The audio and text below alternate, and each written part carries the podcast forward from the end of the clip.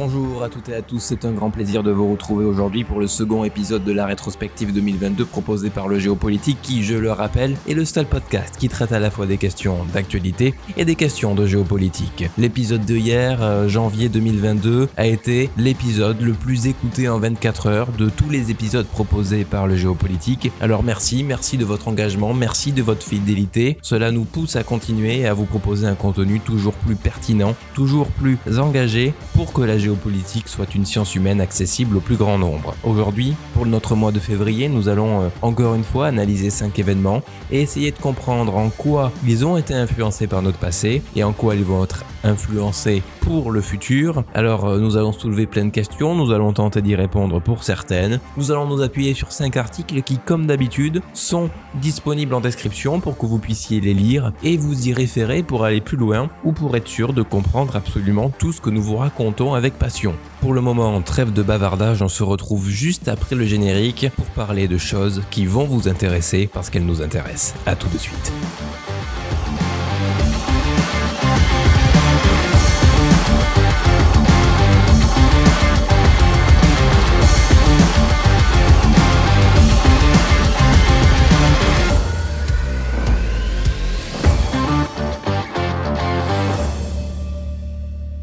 Le Géopolitique vous propose une série d'épisodes tout à fait exceptionnels, une rétrospective de l'année 2022 sur le plan géopolitique et sur tous les plans d'actualité pour comprendre en quoi notre année va influencer le futur et en quoi elle a déjà été influencée par notre passé, par la crise du Covid aussi par exemple, des milliers de questions auxquelles il faut répondre. On est tout de suite parti, je vous souhaite une très bonne écoute.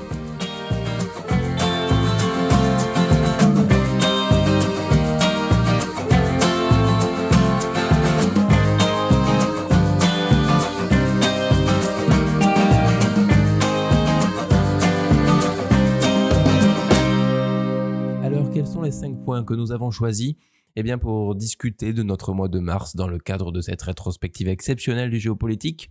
Nous avons choisi de parler de l'Espagne et sa relation au Sahara occidental avec euh, l'éminent Pedro Sanchez. Nous parlerons du jeu d'équilibriste que doit eh bien, réaliser chaque jour le chancelier Olaf Scholz durant ce mois de mars.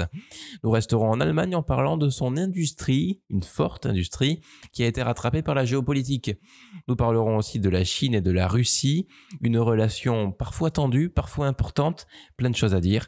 Et nous terminerons avec un voyage en Europe et en Hongrie, en plongeant au cœur de la machine de propagande de Viktor Orban. Alors, euh, je vous dis à demain pour écouter plein de choses très intéressantes.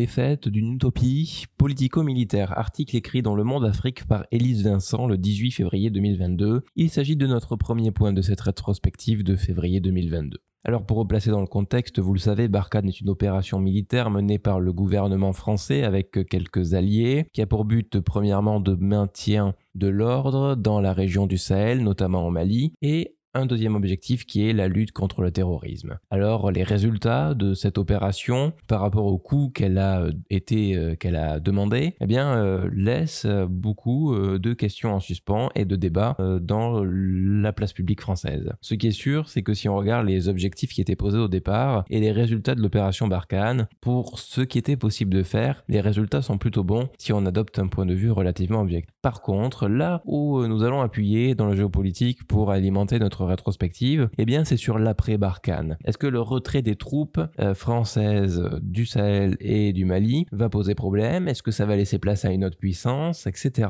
Eh bien c'est la question que nous nous posons, notamment sur la place eh bien, euh, qui reste vide et que quelqu'un va forcément occuper. Est-ce que le terrorisme va reprendre sa place parce que euh, les armées locales ne sont pas encore assez formées, ne sont pas assez fortes pour lutter dessus? C'est une possibilité. Par contre, ce qui est sûr, c'est que d'autres puissances et pays développés vont vouloir eh bien, prendre la place de la France. On l'a très bien vu dès cette année avec la Russie, avec la milice Wagner notamment, et euh, cela a créé une certaine détestation pardon, française. On a pu avoir des images sur les JT. Alors euh, bien évidemment, il n'y a pas que des liens par rapport à cette opération Barkhane, il y en a bien d'autres, on ne va pas les énumérer, ce serait bien trop long, mais euh, voilà, cette opération Barkhane, les liens avec le passé, ils sont évidents, c'est les attentats terroristes, et les liens avec le futur, eh bien, c'est le vide que ça va laisser, on le sait.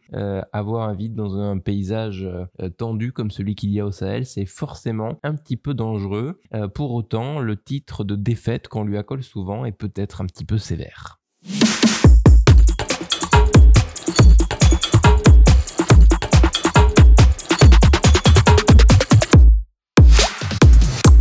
Alors à l'évidence, le second point que nous allons vous présenter a un lien très proche avec le premier. L'article que nous avons choisi s'appelle Du Soudan au Mali, comment la Russie place ses pions en Afrique. Il a été écrit par de nombreux journalistes, Frédéric Bobin, Cyril Bansimon, Jean-Philippe Rémy, Élise Vincent, Benoît Victine et Elliot Brachet. Alors vous le savez peut-être, la société de sécurité privée Wagner, une milice en réalité, qui est dirigée par un très proche de Vladimir Poutine, eh bien, euh, place euh, quelques-uns de ces hommes partout en Afrique pour tenter d'imposer euh, la doctrine, j'ai envie de dire, russe, là où l'opération Barkhane, mais aussi dans d'autres endroits, a pu partir. Pour cela, eh bien, euh, les tensions avec l'Occident de la Russie sont instrumentalisées pour tenter eh bien, de convaincre euh, l'Afrique que la Russie est le bon choix. Cependant, nous ne pouvons pas dire que la Russie fait cela seulement depuis le retrait des forces françaises de Barkhane, etc. Ce serait faux de le dire. Non, cela a commencé il y a bien plus longtemps et notamment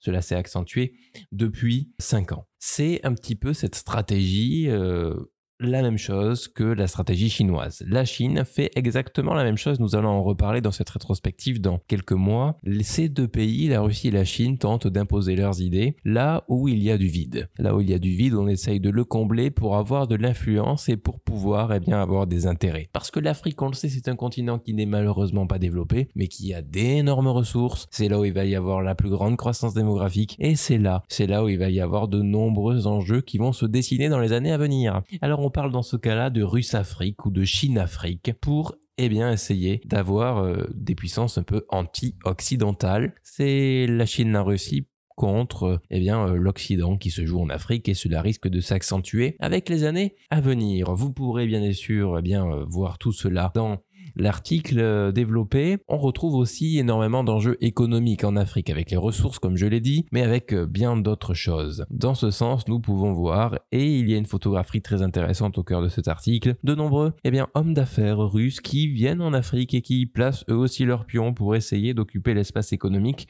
et d'en tirer des recherches parce que quand la Russie a du mal sur le plan économique chez elle, eh bien elle peut faire de l'argent autre part et pourquoi pas en Afrique. Alors euh, voilà pourquoi c'est intéressant de comprendre le lien entre des agissements occidentaux et des agissements chinois et russes qui ont toujours un lien, il y a toujours un certain affrontement quelque part. Et c'est intéressant de trouver ces liens parce que ce sont souvent ceux qui sont les plus importants dans les relations internationales actuelles.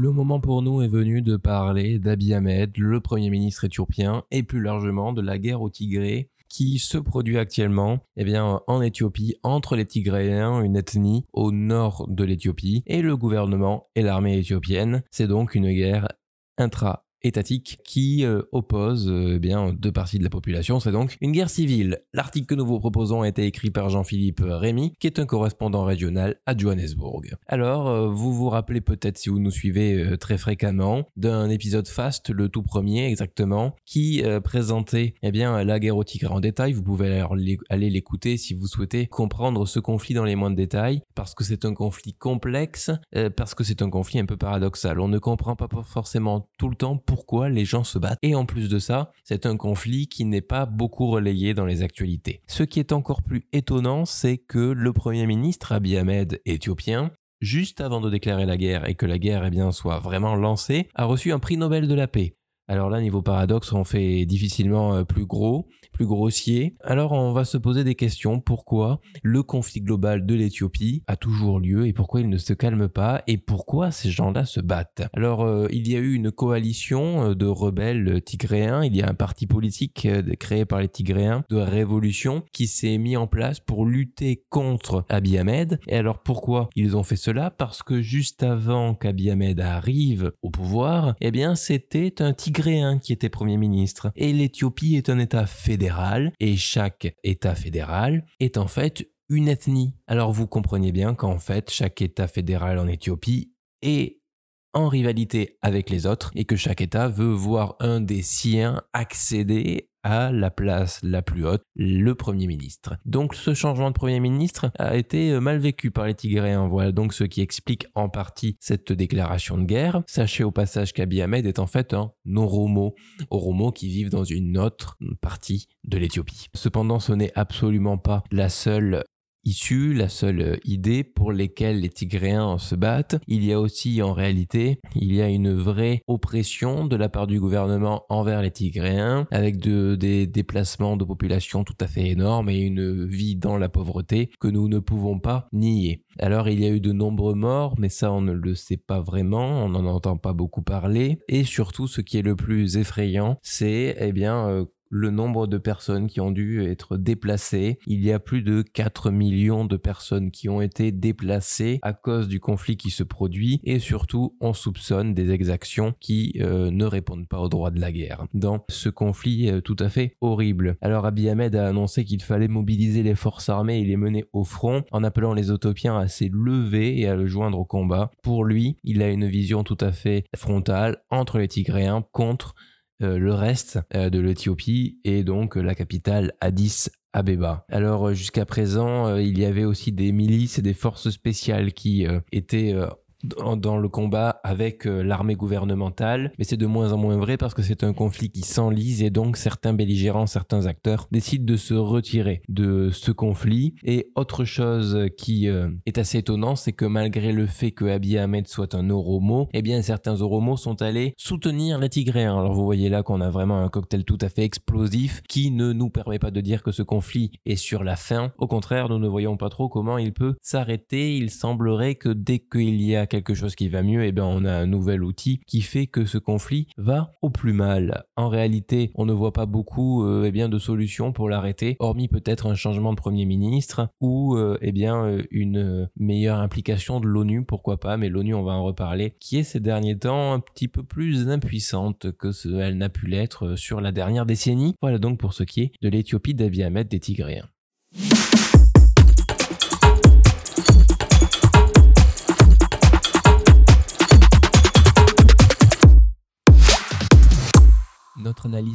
Géopolitique part maintenant en Asie et on fait un petit peu le même mouvement que tous les États du monde en ce moment. Vous le savez peut-être, nous assistons euh, au cours de notre 21e siècle à un véritable pivot asiatique. Jusqu'à présent, les différents échanges internationaux, les différentes puissances s'articulaient autour de l'océan Atlantique, de l'Europe, de l'Amérique du Nord et de l'URSS quand elle existait encore. Or aujourd'hui, avec la montée en puissance de la Chine et les euh, différentes évolutions, qu'elles soient démographiques ou sociétales, économiques, nous assistons à une montée en puissance de l'Asie et l'Asie est en train de replacer le pivot du monde au Pacifique et non plus dans l'Atlantique. Alors il faut que chaque puissance occidentale arrive à placer ses pions en Asie. On a parlé de l'Afrique tout à l'heure, la deuxième région, et c'est la principale, c'est l'Asie.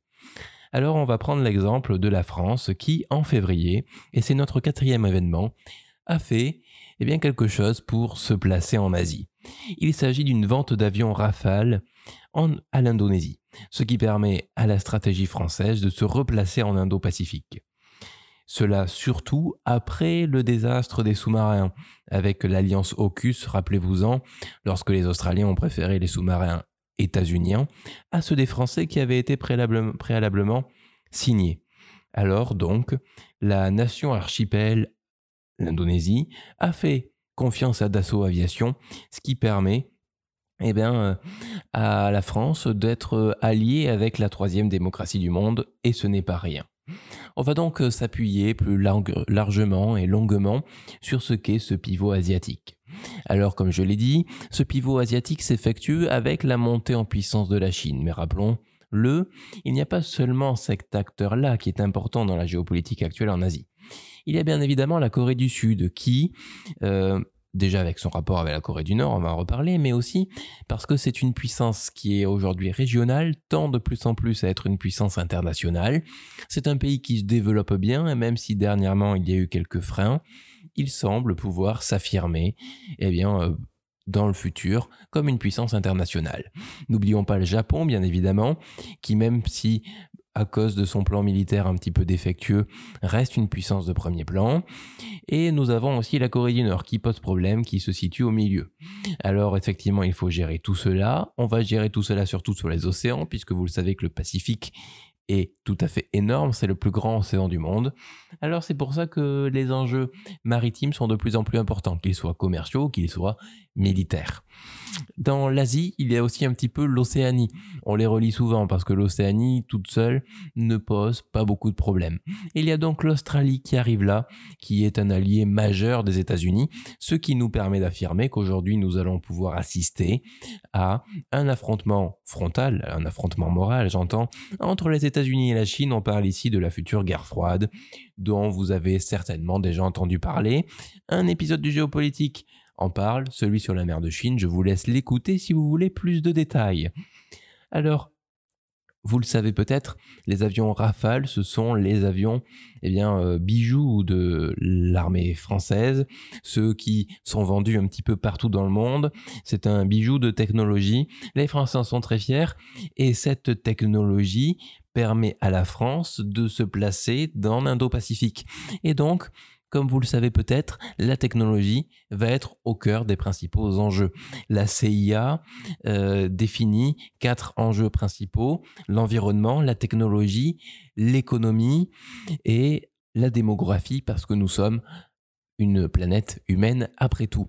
Alors voilà pourquoi il est important de souligner cela. Vous, pourrez donc, pardon, vous souvenir que euh, ce qu'il y a à retenir, eh bien, c'est que nous assistons à un pivot asiatique et qu'il faut absolument être présent dans cette région sous peine de se voir déclassé dans l'ordre mondial d'ici peu.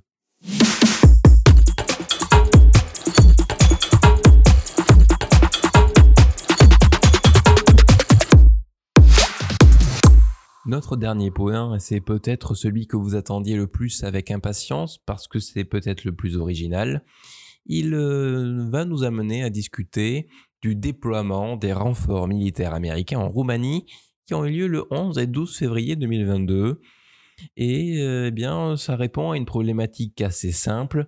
C'est à ce moment-là que Vladimir Poutine commençait ses grandes manœuvres militaires aux frontières de l'Ukraine et ceci, ce déploiement, a été une réaction américaine aux manœuvres militaires de Vladimir Poutine.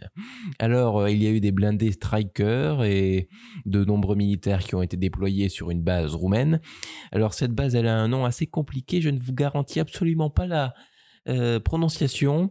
Moi, je dirais Mihai Kolaniestanu mais euh, je ne le répéterai pas deux fois, hein, parce que c'est très compliqué. Elle se trouve au bord de la mer Noire, donc la mer Noire, vous le savez, qui est une mer avec de nombreux enjeux, nous en reparlerons certainement au cours de cette rétrospective. Alors il n'y en a pas seulement eu des... Euh, militaires euh, américains, il y a aussi eu des militaires alliés aux États-Unis, ce qui est dans le cadre de l'OTAN. C'est donc assez important de le dire que ce n'était pas une initiative seulement américaine. Alors, Bien évidemment, au moment où cela a été fait, on a eu peur à une escalade. Aujourd'hui, on se rend compte que cela n'a pas eu grand impact sur la suite de la guerre avec du recul. Et donc, euh, il est assez facile de dire que c'était une prévention plutôt qu'autre chose. Cependant, le point de vue euh, roumain est tout à fait différent. On a dans cet article un petit extrait qui dit si les Américains n'étaient pas là, ce sont les Russes qui se promèneraient dans nos rues. Et c'est Petre Nicolae, un paysan, qui explique cela. Donc la population se sent rassurée par la présence américaine puisque cette population a peut-être légitimement peur de la Russie et de ce que Vladimir Poutine peut avoir envie de faire. Voilà donc pour notre cinquième point. Euh, j'espère que cet épisode vous aura plu. Et on a de nouveau cinq points demain. Donc à demain.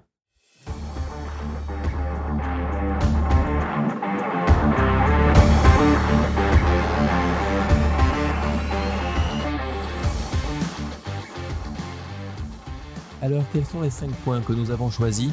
Eh bien pour discuter de notre mois de mars dans le cadre de cette rétrospective exceptionnelle du géopolitique, nous avons choisi de parler de l'Espagne et sa relation au Sahara occidental avec euh, l'éminent Pedro Sanchez. Nous parlerons du jeu d'équilibriste que doit eh bien, réaliser chaque jour le chancelier Olaf Scholz durant ce mois de mars. Nous resterons en Allemagne en parlant de son industrie, une forte industrie, qui a été rattrapée par la géopolitique. Nous parlerons aussi de la Chine et de la Russie, une relation parfois tendue, parfois importante, plein de choses à dire. Et nous terminerons avec un voyage en Europe et en Hongrie en plongeant au cœur de la machine de propagande de Viktor Orban. Alors euh, je vous dis à demain pour écouter plein de choses très intéressantes.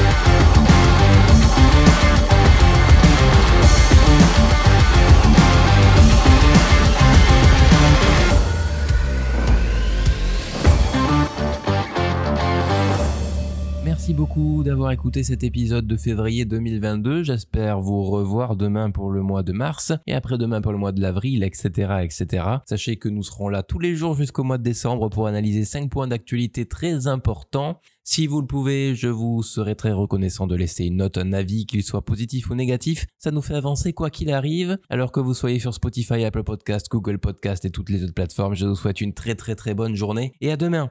C'était Gauthier, c'était le géopolitique.